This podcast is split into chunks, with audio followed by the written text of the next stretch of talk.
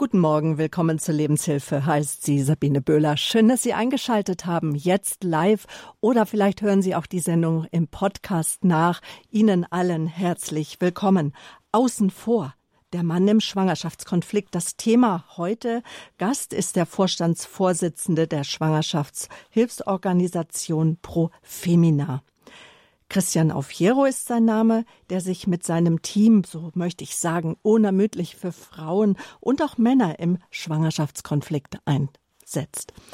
Anlass dieser Sendung wir sind mitten in der Woche für das Leben der ökumenischen Initiative, in der sich die Deutsche Bischofskonferenz und die Evangelische Kirche jetzt vom 2022 ist das vom 30. April bis 7. Mai für die Werte und die Würde des menschlichen Lebens engagieren. Und der Schutz des Lebens von Anfang bis zum Ende ist auch Radio Horeb der Hörerfamilie ein großes Anliegen. Wir beteiligen uns an der Woche für das Leben und führen Interviews zu Themen, die uns alle angehen und auch zum Anrufen und Mitreden möchte ich Sie jetzt schon einladen.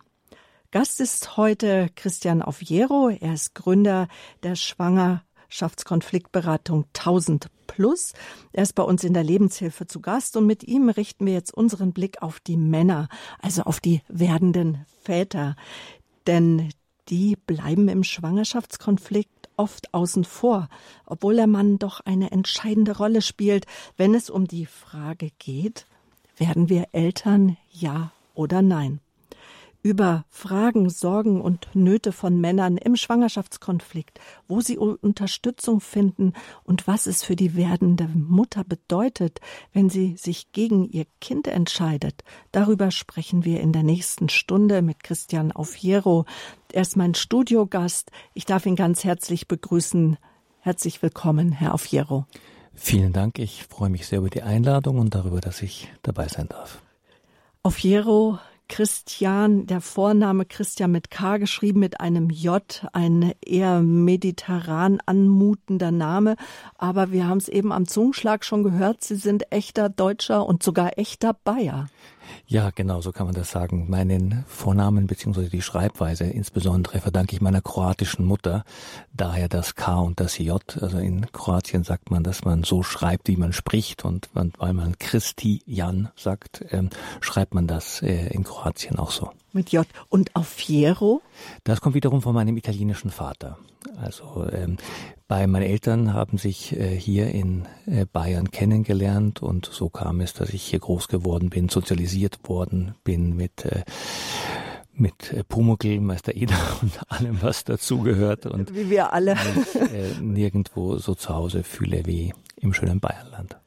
Hier haben Sie auch studiert. Sie sind in München aufgewachsen, zweiter Bildungsweg, Politikwissenschaften haben Sie studiert bei verschiedenen Non-Profit-Organisationen gearbeitet und dann sind Sie zu der Non-Profit-Organisation überhaupt gekommen, einer Institution, die sich für etwas einsetzt, was schon etwas exotisch anmutend mutet, nämlich zu einer Lebensschutz, zu einer Lebensrechtsorganisation. Was mögen Sie lieber, Lebensschutz oder Lebensrecht?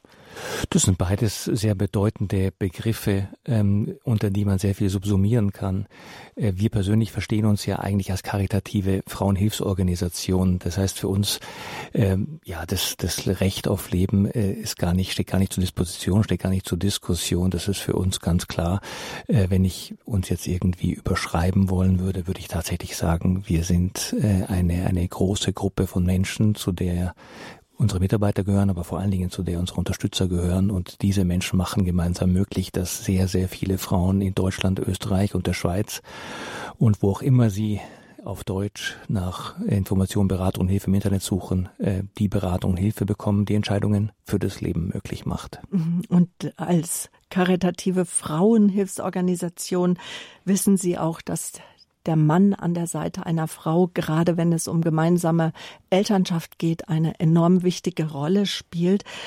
Und so meine allererste Frage wäre, wenn wir darüber sprechen, außen vor der Mann im Schwangerschaftskonflikt, ähm, welche Rolle spielen Männer überhaupt in der Schwangerschaftskonfliktberatung? Ähm, es ist immer sehr schwierig, solche Fragen pauschal zu beantworten, weil es die Männer nicht gibt. Wissen Sie, es gibt den einen, es gibt den anderen. Und so unterschiedlich wie wir alle Kinder Gottes nun mal sind, so unterschiedlich sind auch die Reaktionen und ähm, die Rolle in der Schwangerschaftskonfliktberatung des Mannes ist von herausragender Bedeutung. Das ist überhaupt keine Frage. Aber letztlich sind nicht wir diejenigen, die darüber entscheiden, welchen Umfang diese Beratung annimmt, ob er sich an dieser Beratung beteiligt, ob er sich ansprechen will äh, oder nicht. Manchmal bleibt er im Hintergrund, das ist eigentlich eher die Regel. Und manchmal ist er auch aber ein direkt Beteiliger, nimmt Beratung in Anspruch. Manchmal kommen sogar Väter, werdende Väter ähm, oder äh, eben äh, schon schon Väter, Ehemänner, die schon Kinder haben, auf uns zu und äh, mit ihren Sorgen und Ängsten und sind diejenigen, die Angst haben davor, dass die Frau abtreiben könnte. Also die Vielfalt und Bandbreite ist da einfach riesengroß. Stimmt es, dass Männer oftmals Frauen zur Abtreibung drängen?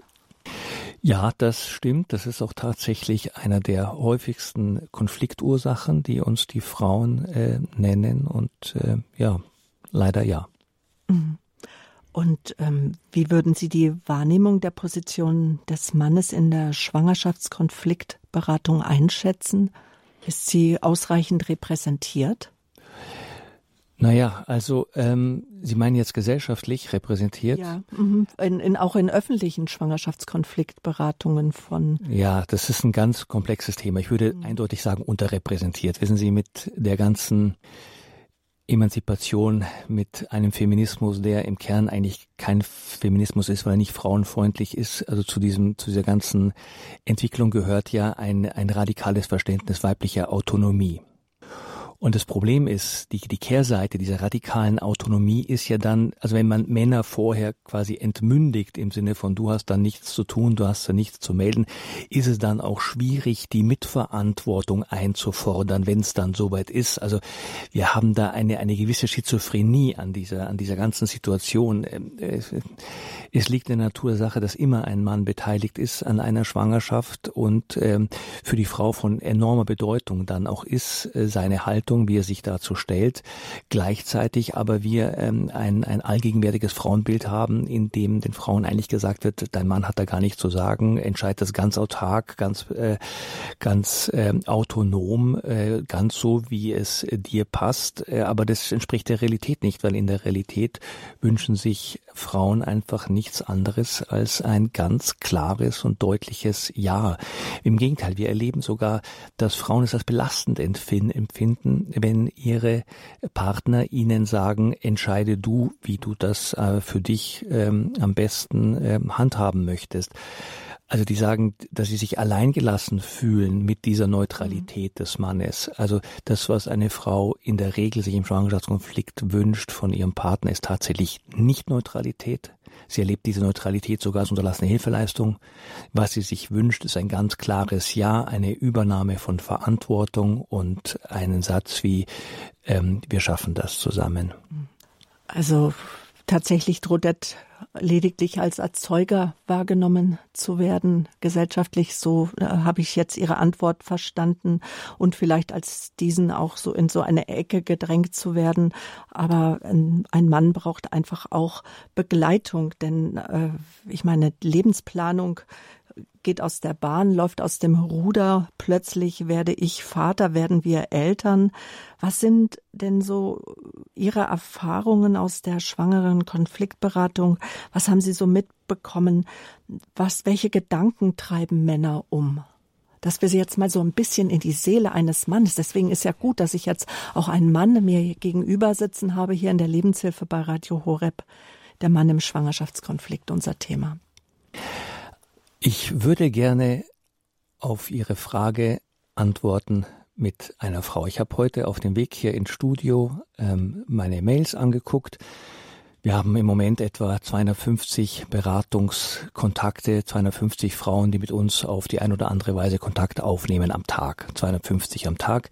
Ich habe geguckt, was heute früh äh, reingekommen ist, in Anführungszeichen, und habe hier zwei E-Mails rausgesucht und lese Ihnen jetzt einfach eine vor. Die ist von einer Laura und kam heute Morgen um 7.57 Uhr. Und Laura schreibt, liebes Pro Femina Team, erstmals vielen Dank.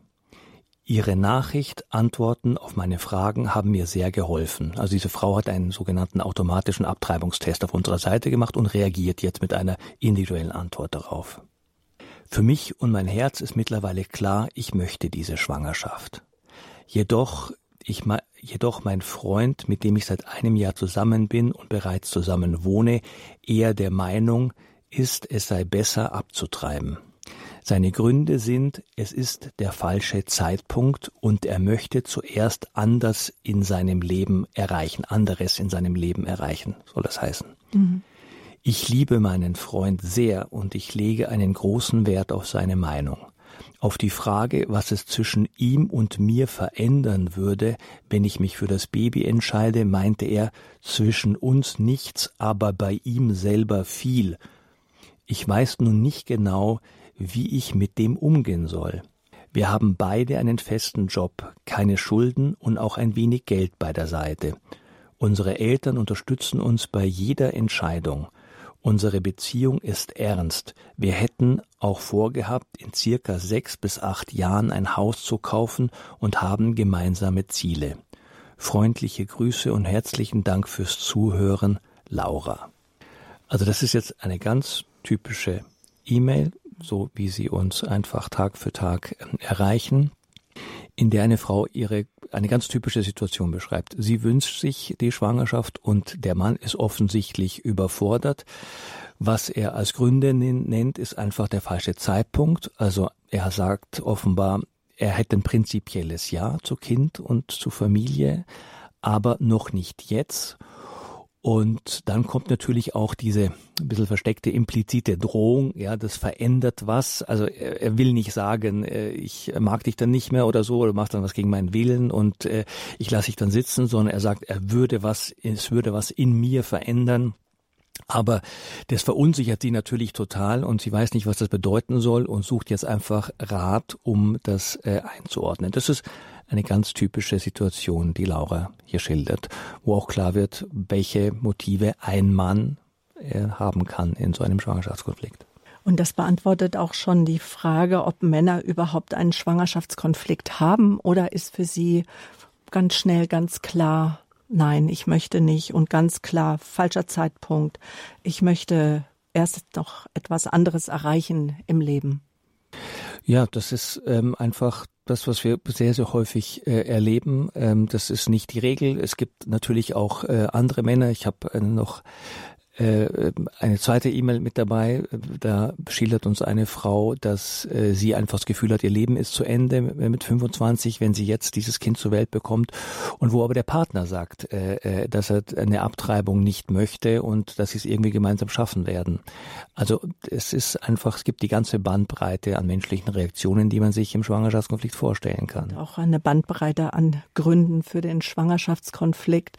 Manchmal, ähm, es kommen ja auch viele Menschen Menschen zu ihnen, auch mit Migrationshintergrund, die dann, äh, wo es auch dann Probleme geben kann, wenn sie ein Kind, ein weiteres Kind bekommen, zu kleine Wohnung, Geldnöte, wenn das zweite, dritte, vierte Kind sich ja oder ein, ein Kind aus einer aus einer vorehelichen Beziehung, nicht? Auch das haben wir gerade da, wo wir es mit Migrationshintergründen zu tun haben, ist das auch relativ häufig ein Problem. Das muss man ganz klar sagen. Mhm. Ja.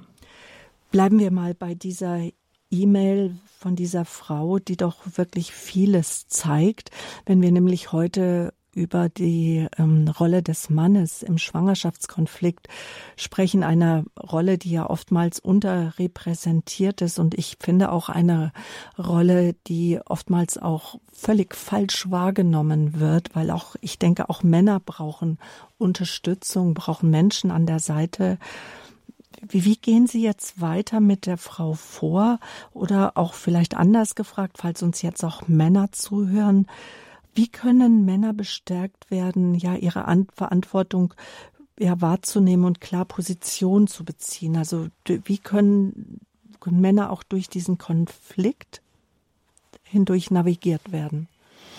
Also jetzt ganz konkret bei diesem Fall, ich weiß jetzt nicht, was die Beraterin, die heute Morgen ähm, diese E-Mail liest und äh, sich äh, der Beantwortung dieser E-Mail annimmt, schreiben wird.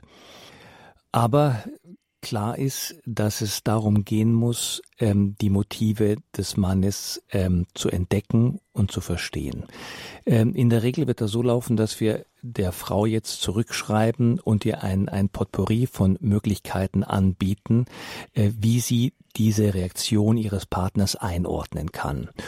Und äh, da schreiben wir natürlich nicht, äh, wie, wie schrecklich das ist und wie furchtbar das ist, sondern versuchen wirklich ihr Verständnis für ihn zu wecken und einen liebevollen Blick, weil es ja nichts Schlimmeres gibt, als so ein Paar jetzt auseinander zu dividieren und zu sagen, äh, wenn du für die Schwangerschaft bist, schreibt sie ja auch klar, ja, dann ist wurscht, was er denkt, dann äh, tut es, ist das Richtige und so weiter. Das ist keine Schwangerschaftskonfliktberatung. Schwangerschaftskonfliktberatung ist ihr zu helfen, ein Liebe, mit einem liebevollen Verstehen auf ihren Partner zu blicken, in einen Dialog zu kommen, ein Vertrauen zu schaffen und ihm zu signalisieren, Du hast ein Recht zu sagen, was deine Ängste sind, welche Probleme du damit hast, welche Befürchtungen, was sich in deinem Leben verändert, was dir ungeheuer ist, ja, was du noch erleben willst. Also sie muss in den Dialog kommen. Da werden wir auch Fragen formulieren in so einer E-Mail-Antwort, die sie ihm stellen kann. Offene Fragen, wohlwollende Fragen, nicht verurteilende Fragen. Wichtig ist, dass die beiden ins Gespräch kommen und er merkt, dass er ernst genommen wird, dass er respektiert wird, dass nicht gegen seinen Willen eine Entscheidung getroffen äh, werden soll, aber dass er sich dafür auch beteiligen muss und das einfach alles artikulieren muss. Und dann kann man sich damit auseinandersetzen, was immer es ist. Ist es die Angst vor der Verbindlichkeit? Ist es vielleicht die finanzielle Sorge?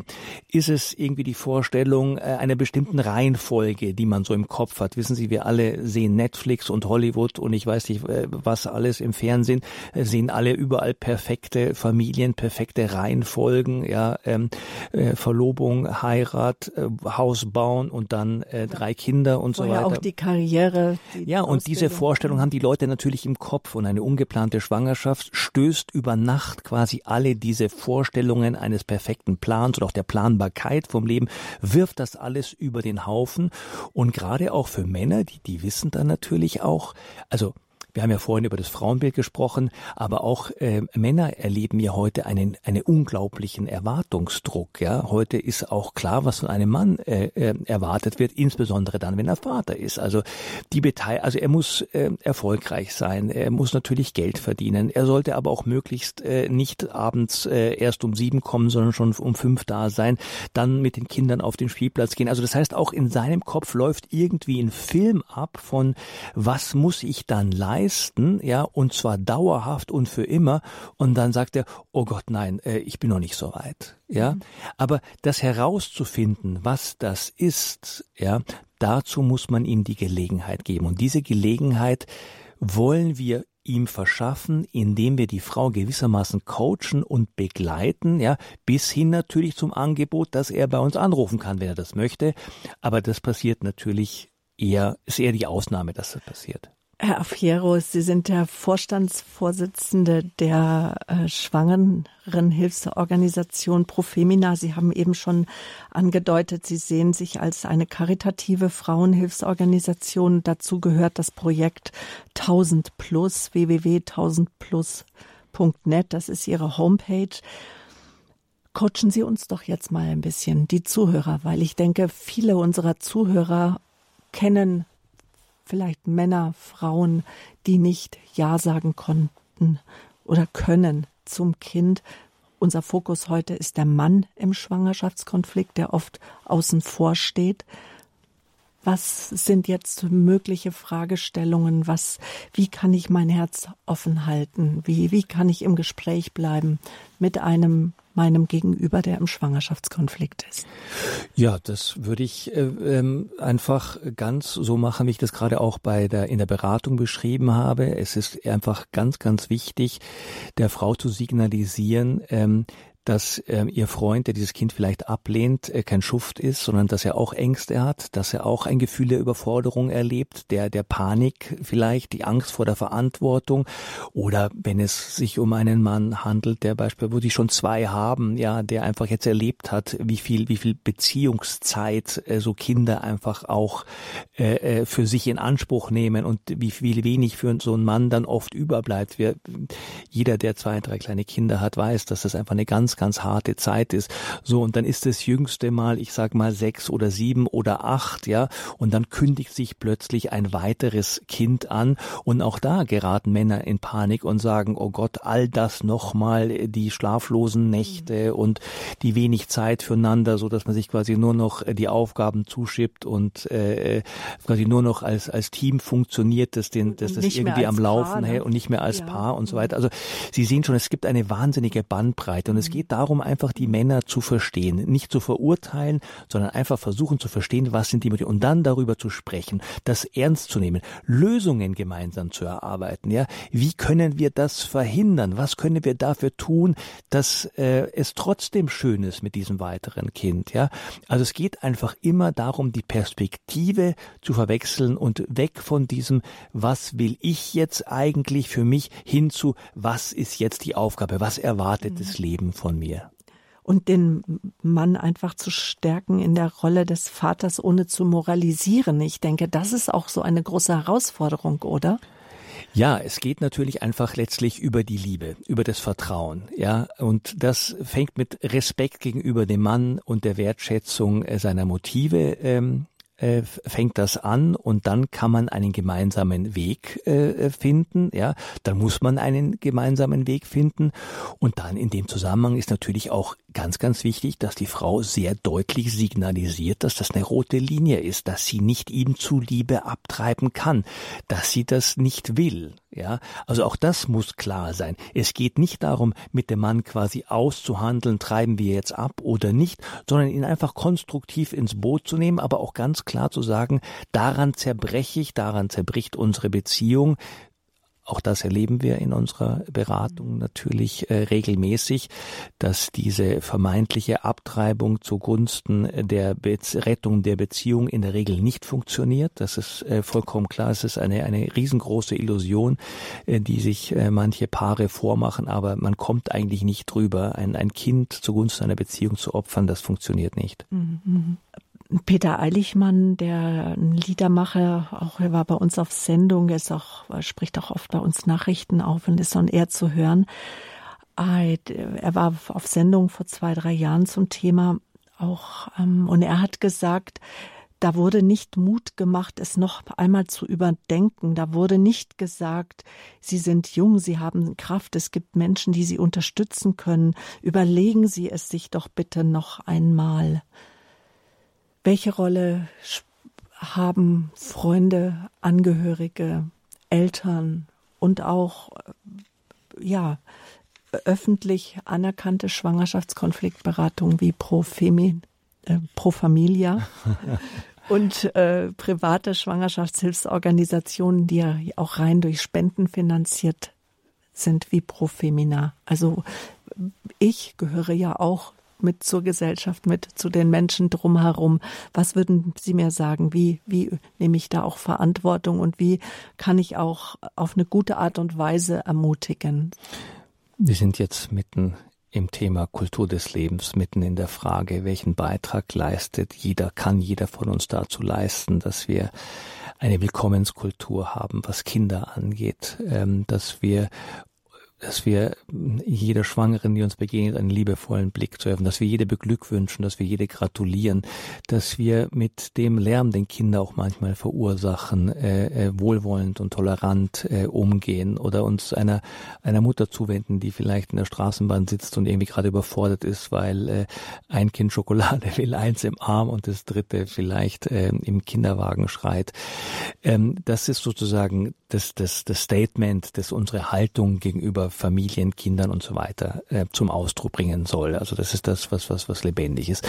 Dann ganz konkret einfach ist es einfach wichtig, in seinem gesamten Bekanntenkreis als möglicher Ansprechpartner im, im, äh, zur Verfügung zu stehen und, und ähm, äh, auch zu gelten. Wissen Sie, das, ähm, es gibt ja den Satz, dass wir die Welt nicht mit unserer Meinung verändern, sondern mit unserem Vorbild.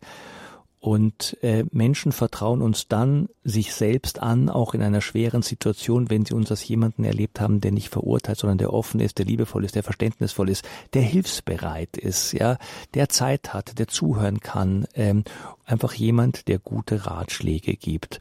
Und ähm, es ist immer wieder aufs Neue eine Herausforderung, Tag für Tag so jemand sein zu wollen und das auch in seinem gesamten Umfeld ähm, auszustrahlen. Nicht jemand, bei dem ich verurteilt würde dafür, dass mir jetzt so etwas Dummes in Anführungszeichen passiert, sondern jemand, der sagen würde, ja, jetzt lass uns doch einfach mal gucken, wie man jetzt das Beste aus dieser Situation machen kann. Das ist, denke ich, was wir, was wir beitragen können. Ähm, jeder von uns ist vielleicht Vater oder Mutter oder Tante oder Onkel oder auch nur Nachbar und so weiter. Jede Form von Unterstützung, die wir Familien mit kleinen Kindern ganz konkret direkt geben können, ist unglaublich wertvoll und ist ein, ein, ein, ein Statement in einer Gesellschaft, in der sich die Kultur des Todes Bahn bricht und Kinder immer mehr als Störenfriede bis hin zu Klimaschädlingen mhm. äh, ähm, äh, stilisiert werden. Also wir haben hier wirklich ein, ein riesengroßes, eine riesengroße Dekadenz, so möchte ich das äh, tatsächlich nennen.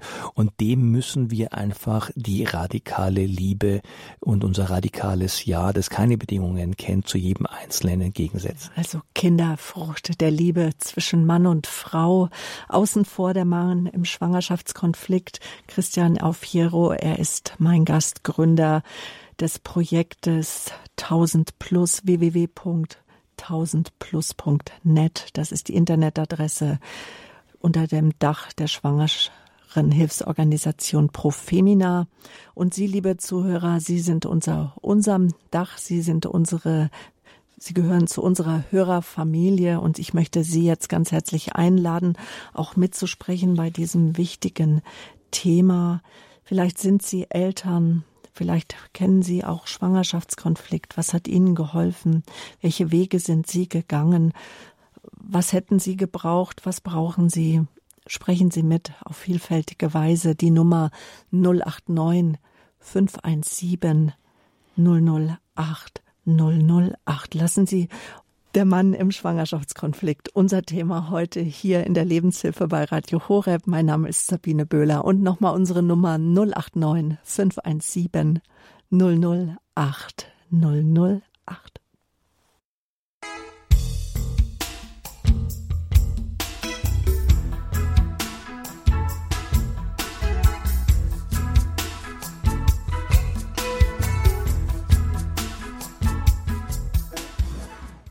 Sie ist gute Hoffnung, sagt man so schön, wenn eine Frau schwanger ist.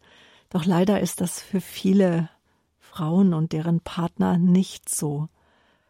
Die Schwangerschaft, das ist keine gute Nachricht. Es kann nicht sein, was nicht sein darf, nämlich Eltern zu werden. Und schon kreisen die Gedanken vielleicht sogar um eine Abtreibung und schon ist er da, der Schwangerschaftskonflikt. Außen vor der Mann im Schwangerschaftskonflikt, das ist heute der Schwerpunkt unserer Sendung. Viele Paare stürzt eine Schwangerschaft erstmal in ungeahnte Abgründe und Verzweiflung. Und wir haben eben schon von Herrn Aufiero gehört, dass es ganz wichtig ist, dem Mann oder auch Männer und Frauen im Schwangerschaftskonflikt vertrauensvoll und respektvoll gegenüberzutreten und einfach ihre Motivationen zu ergründen und zu ergründen, warum der Moment jetzt zählt, in dem nicht sein kann, was nicht sein darf. Wir wollen auch mit Ihnen sprechen, liebe Hörerinnen und Hörer. Ich sehe, dass Frau Wolf aus Limburg an der La uns angerufen hat, an der Lahn. Ich begrüße Sie ganz herzlich. Guten Morgen. Guten Morgen, herzlichen Dank, dass ich sprechen darf. Mhm. Ich freue mich sehr, aber ich habe auch sehr viel Wut im Bauch. Mhm. und zwar deshalb, weil die Kirche und die Gesellschaft nicht davon erzählt, obwohl die große Aufklärung läuft, schon bei kleinen Kindern in der Schule und überall, was richtig ist. Aber die Gesellschaft spricht nicht, dass es eigentlich bei der Befruchtung schon passiert, dass das Leben da ist. Und ich bin sehr dankbar für meine Enkelkinder, für meine Kinder, für meinen Mann und all die mir beigestanden haben. Und ich kann nur begrüßen, dass Kinder immer ein Riesengeschenk sind. Mhm. Und äh, also ich würde mir wünschen, dass einfach im Predigen und in der Gesellschaft davon gesprochen wird, jetzt beginnt das Leben und nicht immer nur geschimpft auf die Abtreibungen und alles, mhm. wenn man vorher nicht akzeptiert, dass ein Kind schon da ist bei der Befruchtung und dass man den Männern nicht sagt, jetzt, wenn du eine Partnerin hast, die nicht möchte, dass sie schwanger wird, dann bitte übernimm Verantwortung und sag nicht nachher, du willst das Kind nicht, mhm. wenn sie dann schwanger wird. Also Entschuldigung, dass ich das so sage, aber ich bin Patin auch von einem Kind, äh, von einem Mädchen, was Spina bifida hat, wo es auch hieß, die überleben nur fünf Jahre, sechs Jahre. Sie ist mittlerweile, wird sie. Offene Wirbelsäule, ja. Mhm. Ja, genau. Das ist diese offene Wirbelsäule und es ist sehr schwer. Die Mutter, meine Schwester, meine sehr geliebte Schwester, mhm. hat gekämpft für dieses Kind. Diese Frau hat wunderbare Ausbildung gemacht, ist geistig fit, hat geheiratet, hat ein Kind bekommen. Das Kind ist mittlerweile 15 Jahre geworden, jetzt im Mai. Also ich bin dankbar für alles, was passiert. Ich habe ein Enkelkind bekommen was schon zwei Geschwister hat, die schon zur Schule gehen. Und Jetzt das Kleine ist jetzt ein Dreivierteljahr. Und es ist wunder, wunderschön. Auch ein adoptiertes Kind in der Familie von meiner Tochter. Ich bin so dankbar. Und bitte, bitte sagen Sie, dass jedes Kind schon am Anfang ein wunderbares Geschenk ist. Frau Wolf, danke schön. Und habe sehr gekämpft, mhm. Kinder zu bekommen. Ja. Ich weiß sogar den Moment, wo das Kind entstanden ist, dank Papst Ratzinger. Ja, Papst Benedikt, hat damals Kardinal Ratzinger, ja. wunderbare Schrift. Äh, da war er, ich kann den nur mit dem Namen und ich habe das gelesen. Er hat mir in meiner Beziehung einen Mann kennenzulernen und vorsichtig zu sein, nicht einfach nach Mädchen zu gehen, sondern wirklich auf andere Dinge zu achten, die die Partnerschaft glücklich macht. Ich war sehr glücklich verheiratet, mein Mann ist vor vier Jahren verstorben. Und ich habe wirklich wunderbare Kinder in der Familie und im Großclan und auch gläubig.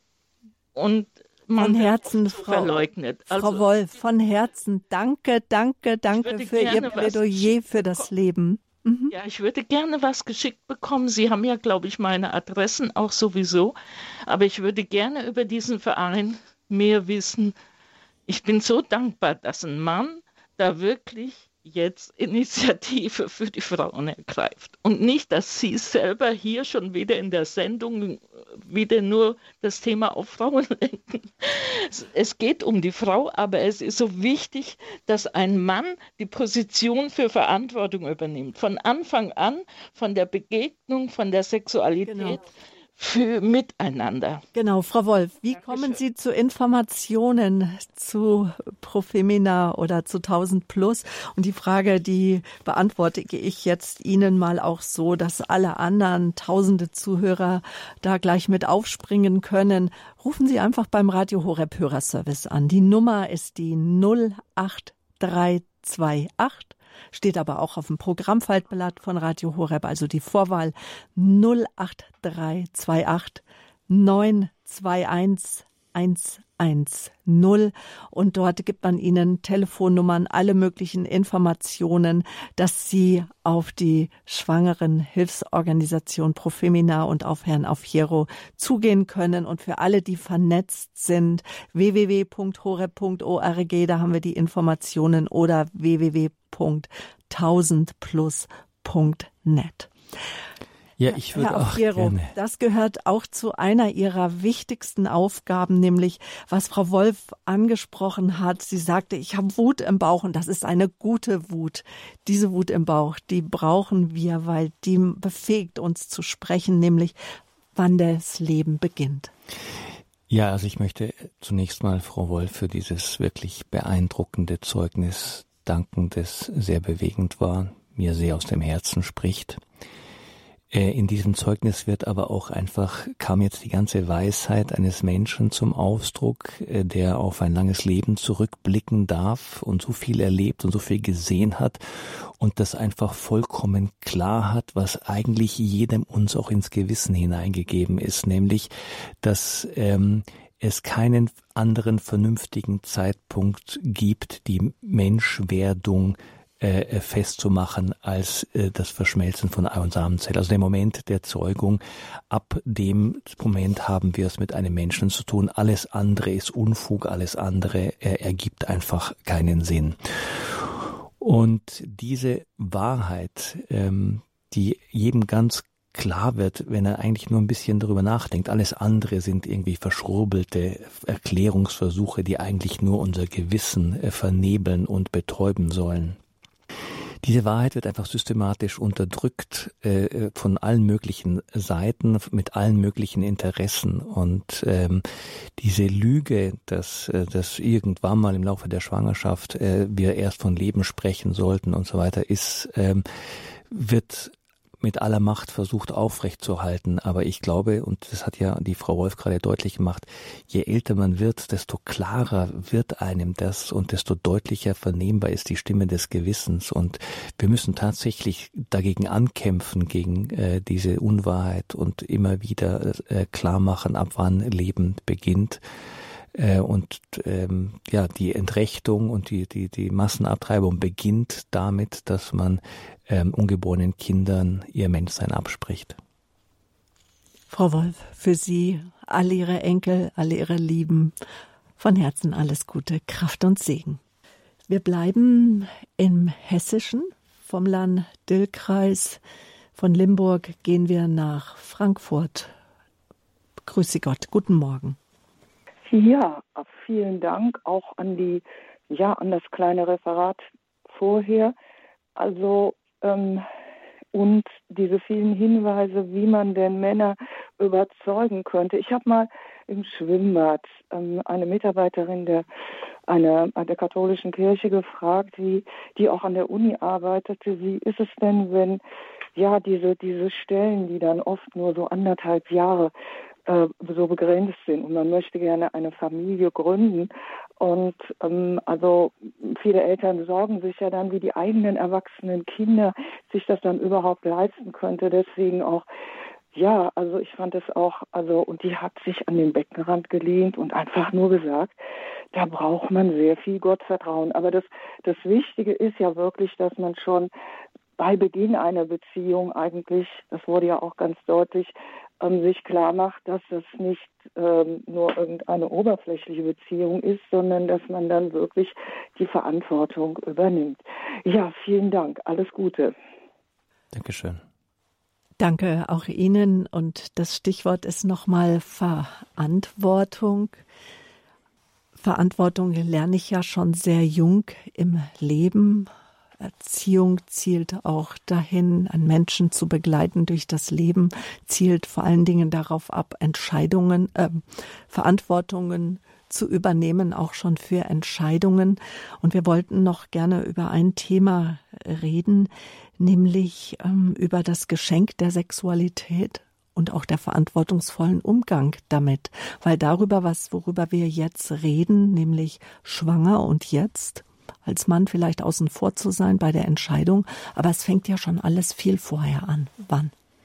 Mein Gott, in dem Moment, wo sich ein Paar kennenlernt, sich schätzen lernt, sich lieb habt und entscheidet, den ersten Schritt in Richtung Sexualität zu gehen, ähm, kommt natürlich das Problem zum Tragen, dass wir gesellschaftlich, gesamtgesellschaftlich betrachtet diese Themen strikt voneinander getrennt haben. Wir tun so, als ob äh, Sexualität, äh, Familie, äh, Verantwortung und so weiter, als ob das alles nichts miteinander zu tun hätte. Wir leben in dieser Verhütungsillusion, ja, also auch diese allgegenwärtige, äh, ähm, der allgegenwärtige Gebrauch von Verhütungsmitteln suggeriert natürlich eine Sicherheit, die es nicht gibt de facto. Wir wissen, dass es einen Pearl-Index gibt, der ganz klar sagt, diese Verhütungsmethode der hat die und diese Sicherheit, aber eben auch die und diese äh, Fehlerquote und so weiter. Äh, man fragt sich ja eigentlich, wie kann es sein, dass Hunderttausende, wir haben zwar Hunderttausende Abtreibungen, aber wir haben ja Hunderttausende Frauen im Schwangerschaftskonflikt, weil nicht jede, die im Schwangerschaftskonflikt aus der Abtreibung geht. Das heißt, wenn wir wissen, dass 800.000 Pillen danach ich wiederhole es nochmal, acht, über 800.000 Pillen danach im Jahr in Deutschland verkauft werden, dann kann man sich vorstellen, wie gigantisch dieses Phänomen äh, der ungeplanten, ungewollten Schwangerschaft ist. Und da fragt man sich, wie kann das eigentlich passieren in, in so einer Zeit? Und es hat einfach mit dieser radikalen Trennung von Sexualität und Liebe zu tun, ja. Ähm, wenn ich jetzt einen Wunsch frei hätte, dann, dann würde ich diesen Wunsch an die Frauen adressieren und sagen, bitte macht dem anderen doch nicht nur klar, sprecht nicht nur über das Thema Verhütung vorher, sondern sprecht auch über das Thema Verhütungspanne. Was ist dann? Und es kann immer passieren. Was ist dann, wenn es zu einer ungewollten Schwangerschaft äh, ist? Und signalisiert ganz klar, dass ihr da erwartet, mit diesem Problem dann nicht alleine äh, zu bleiben und sitzen gelassen zu werden, sondern dass ihr dann auch erwartet, dass der, der jetzt genauso an diesem Akt beteiligt ist, so viel Verantwortung übernimmt äh, wie ich selbst. Würde man das ganz klar kommunizieren, kommunizieren, dann wüssten auch viel mehr Männer, worauf sie sich jetzt einlassen und sagen, okay, geht es mir jetzt hier nur um Vergnügen oder habe ich wirklich Respekt und Wertschätzung, vielleicht sogar Liebe für diese Frau? Sexualität und Liebe, darüber muss gesprochen werden im Vorfeld. Dazu sollten auch Paare ermutigt werden, darüber zu sprechen.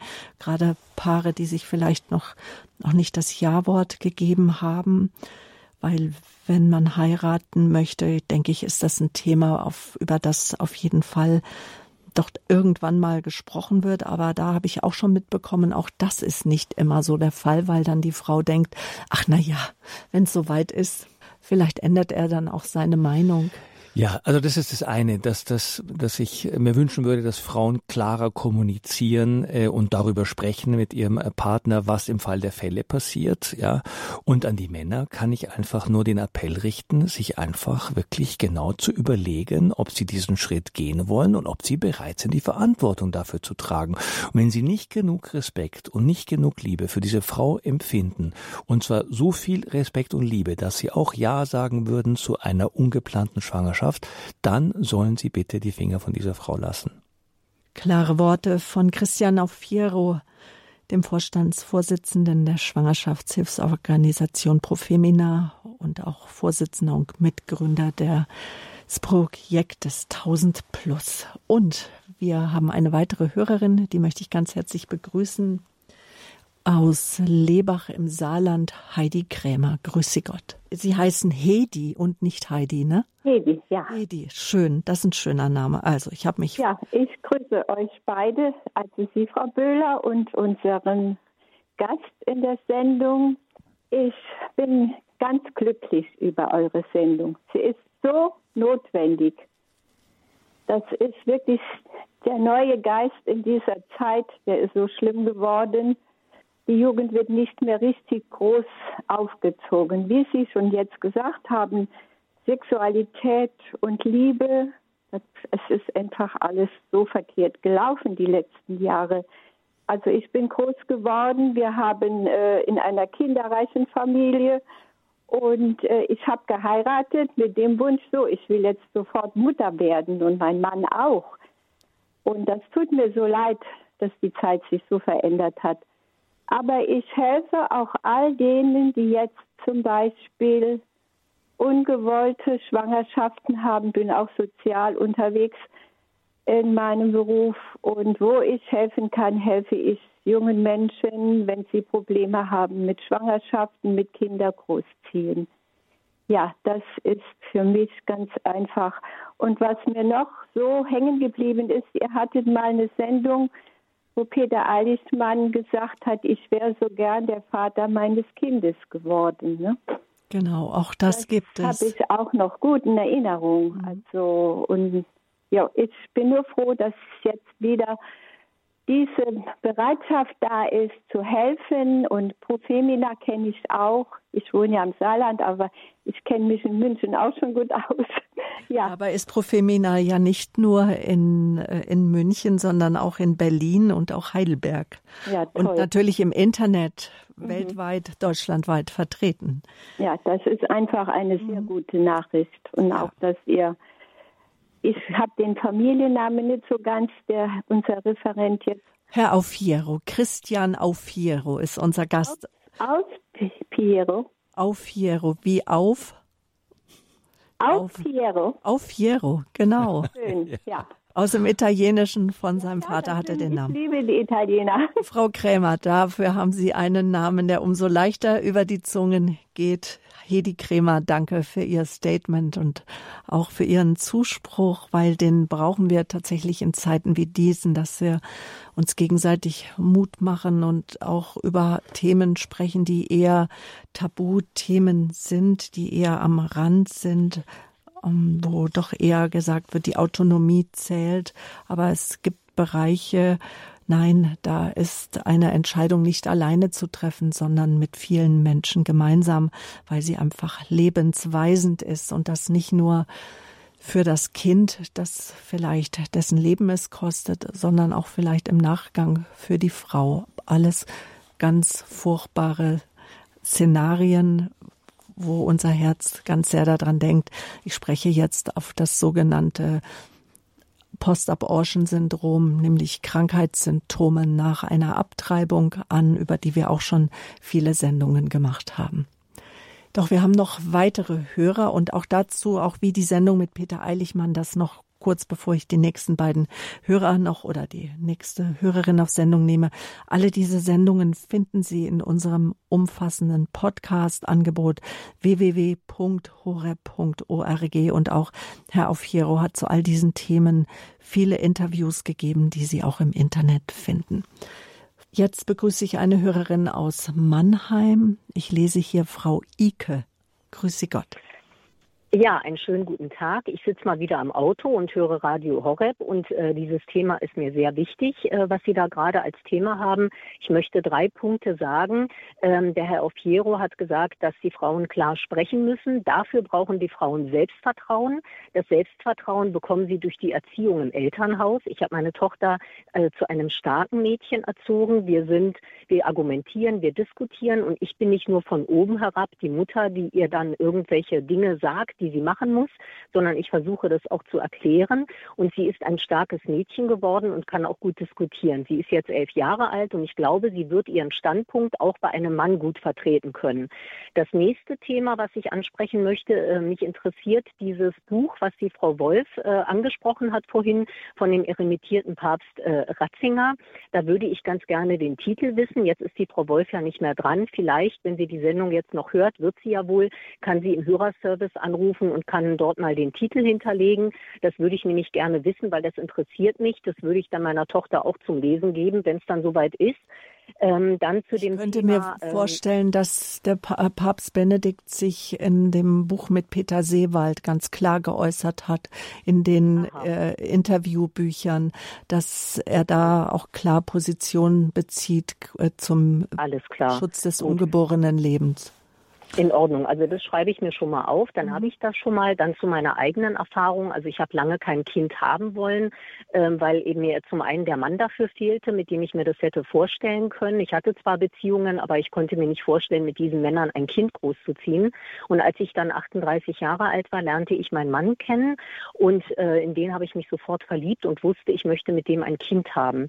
Und da haben alle sich gewundert äh, darüber, über diese Haltung. Und ich, wir haben dann geheiratet. Das war mir wichtig diese Reihenfolge einzuhalten. Und ähm, dann habe ich das Kind zur Welt gebracht. Nur davor hat der Gynäkologe gesagt, weil ich ja eine Spätschwangere bin, ich müsste eine Fruchtwasseruntersuchung machen. Und dann habe ich ihn gefragt, naja, was mache ich denn, äh, wenn da irgendwelche Prozente dabei rauskommen?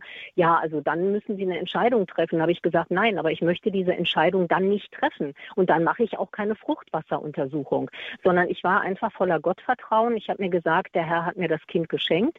Der Herr schenkt mir dann auch die Kraft, Kraft in der jeweiligen Situation, die sich dann ergibt, unabhängig davon, wie das Kind dann zur Welt kommt. Und es ist ja auch eine Lüge. Wenn ich jetzt bei der Fruchtwasseruntersuchung, ich habe nämlich auch gelesen, da kann herauskommen, dass es irgendwelche Prozente gibt, dass das Kind dann möglicherweise behindert ist. Und dann sind schon viele gesunde Kinder abgetrieben worden. Zum einen das und zum anderen ist ja die Geburt auch nochmal ein Risiko. Da kann ja auch was passieren. Also insofern habe ich mich dagegen gewehrt und ich appelliere an alle Frauen, dass sie einfach auf sich, auf ihr inneres Gefühl hören, dass sie beten, und dass sie voller Gottvertrauen dieses Kind dann auch erwarten und einfach nicht mit Ängsten drangehen, sondern mit Hoffnung. Und ich habe mein Kind am 15. August 2010 zur Welt gebracht, also Maria Himmelfahrt.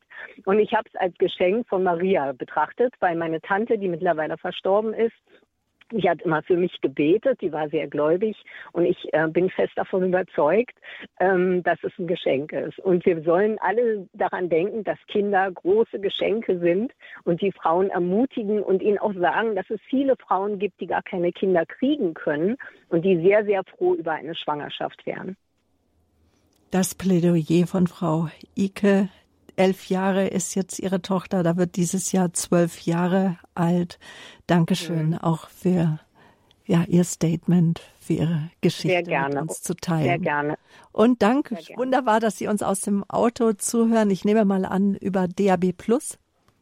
War das äh, ja, genau, genau. Ich habe eine Freisprechanlage, aber ich habe mich jetzt hingestellt äh, mit dem Auto, ja. damit ich in Ruhe mit Ihnen reden kann, weil es schon ein Thema ist, was mich innerlich bewegt. Genau, und bevor wir jetzt Herrn auf, auf genau. Jero hören, noch ein kurzer Werbeblock, das Radio Horeb quer durch Deutschland, vom Bodensee bis hoch nach Flensburg über das über DRB Plus gehört werden kann und auch im Auto. Herr Fiero, zu Frau Ike.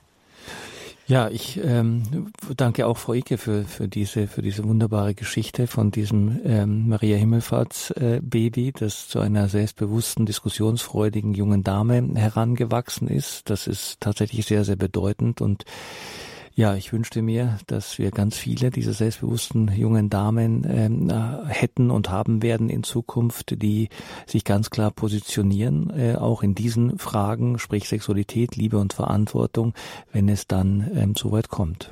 Also da kann ich Sie nur von ganzem Herzen beglückwünschen. Mhm, danke.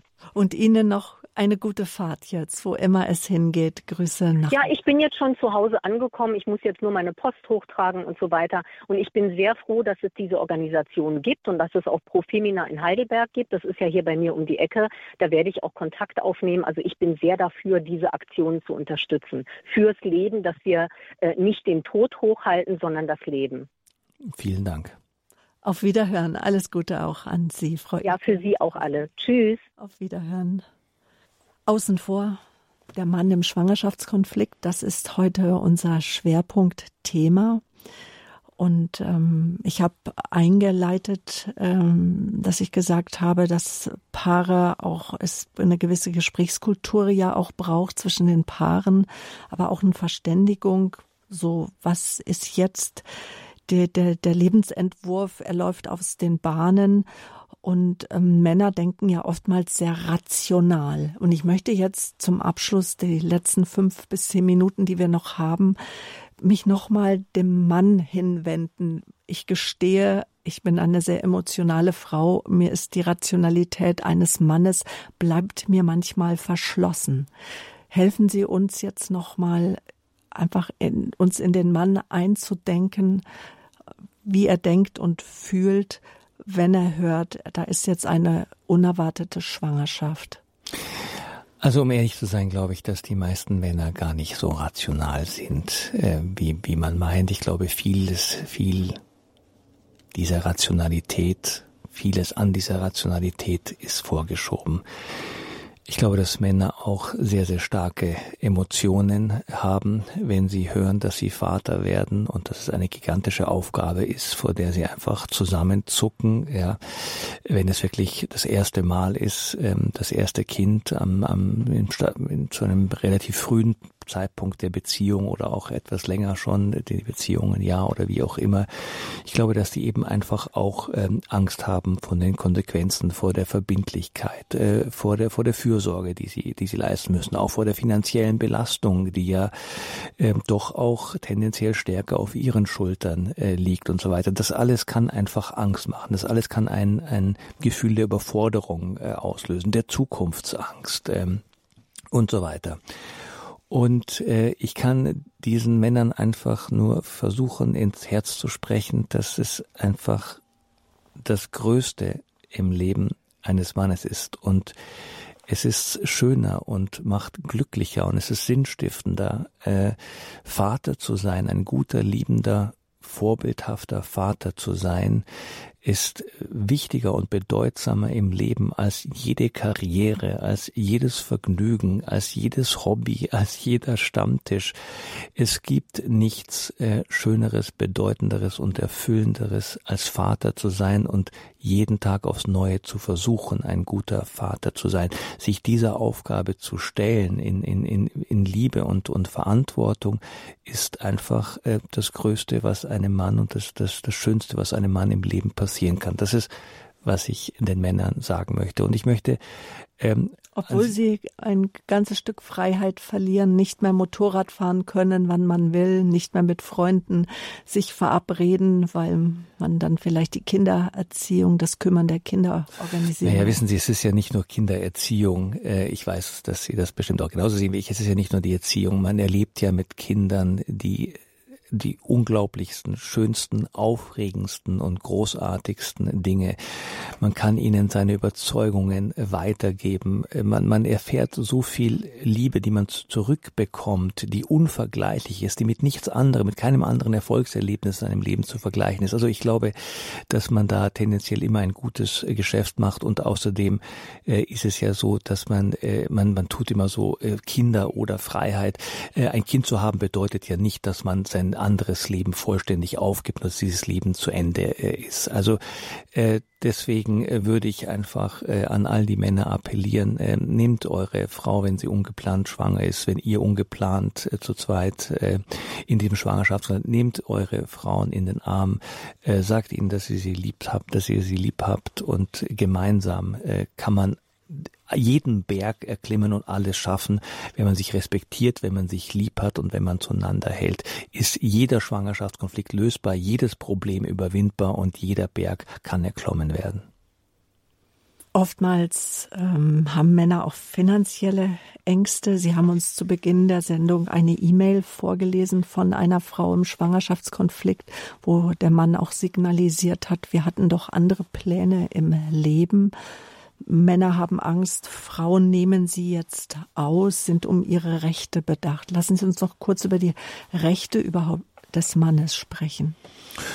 Gut, also die, die gesetzliche Situation in Deutschland ist ganz klar. Sie kann man beschreiben, überschreiben mit in Bezug auf den Mann mit einem Wort. Das würde ich als Entmündigung würde ich dieses, dieses würde ich das bezeichnen. Äh, Männer haben im Schwangerschaftskonflikt praktisch überhaupt keine keine Rechte, ähm, auch keine Pflichten. Ähm, äh, Pflichten kommen dann und ähm, auch ein paar Rechte dann mit dem Zeitpunkt der Geburt vorher ist der Mann einfach vollständig außen vor, obwohl er in der Realität des Schwangerschaftskonflikts natürlich eine herausragende Bedeutung hat. Aber das wird quasi gesetzlich negiert diese Rolle, das wird nicht gesehen, weil man meint, dass man den Frauen damit ähm, einen Gefallen tut, aber in, in, in, der Wahrheit ist, die Wahrheit ist, es ist kein Gefallen, sondern es ist ein Bärendienst, den man da den Frauen leistet. Und an uns, für uns ist es ein Bärendienst, ein großer Dienst, einfach ermutigend zur Seite zu stehen, wenn wir als Angehörige, Freunde, Eltern, Geschwister mitbekommen, da ist jemand im Schwangerschaftskonflikt. Danke jetzt, dass Sie mit Ihrem Team unermüdlich Männer und Frauen zur Seite stehen. Ihr Angebot kann gefunden werden auf www 1000plus.net. Ich habe gelesen, dass Sie so ungefähr 50.000 Beratungen jährlich durchführen, also wirkliche Spezialisten auch. Die Berater sind bestens ausgebildet, seelsorgerlich wie auch psychologisch. Ja, Das ist so. Wir haben im vergangenen Jahr erstmals über 50.000 Frauen beraten. Im Augenblick beraten wir etwa 6.000 bis 7.000 Frauen im Monat. Das sind also gewaltige Zahlen. Diese Zahlen sind nur möglich, weil wir digitale Beratungsinstrumente entwickelt haben und ins Netz gestellt haben, nicht ahnend, dass die sich einer so gewaltigen Nachfrage erfreuen. Also wir sind einfach für die Frauen dann da, wenn sie ihr Smartphone aus der Hosentasche nehmen und googeln Abtreibung ja oder nein beispielsweise. Oder einfach nur ein ganz häufiger Suchbegriff ist, Mann will das Kind nicht. Dann landen Frauen auf unserer Seite und finden ganz, ganz viele Beratungsangebote. Erstmal digitale auf dem Smartphone. Sie können anrufen.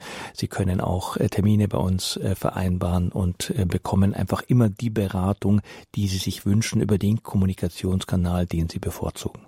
Und dafür wünschen wir Ihnen weiterhin Gottes Kraft und Segen. Und wir werden weiterhin auch mit Ihnen regelmäßig mit Mitarbeitern von 1000 Plus in München den Barmherzigkeitsrosenkranz Freitagsbeten im Gebet verbunden. Alles Gute für Sie und Ihre Mitarbeiter, Herr Aufiro. Vielen herzlichen Dank an Sie und an alle die großartigen Hörer von Radio Horeb. Und die großartigen Hörer von Radio Horeb, die möchte ich ermutigen, diese Sendung davon weiter zu erzählen. Unser Podcast-Angebot steht jederzeit zur Verfügung 24 Stunden am Tag www.horeb.org. Sie finden diese Sendung im Podcast Lebenshilfe Christ und Welt oder auch Leben in Beziehung www.horeb.org. Wir sind ein Radio äh, nicht von der Kirche, sondern in der Kirche finanzieren uns wie auch Herr Aufhiero und Profemina zu 100 Prozent durch ihre Spenden. Danke, dass Sie Sendungen wie diese möglich machen und so an der Kultur des Lebens einfach auch mitwirken. Morgen um 10 Uhr in der Lebenshilfe erfülltes Leben trotz unerfüllter Wünsche. Die Autorin Rednerin und auch Seelsorgerin, auch äh, ich glaube siebenfache Mutter Ute Horn wird unser äh, Gast sein, wenn das Leben nicht immer so nach Plan läuft. Es ist zu lernen, wie mit Misswidrigkeiten ähm, und Misserfolgen umzugehen ist. Und wer das gelernt hat, sagt Frau Horn, sei ganz klar im Vorteil. Wir sprechen mit der siebenfachen Mutter äh, über, darüber, wie ein erfülltes Leben, wie das gef äh, geführt werden kann, wie sie dahin kommen. Morgen begrüßt Sie an dieser Stelle mein Kollege Dominik Miller. Damit verabschiede ich mich von Herzen. Ihre Sabine Böhler. Behüt Sie Gott.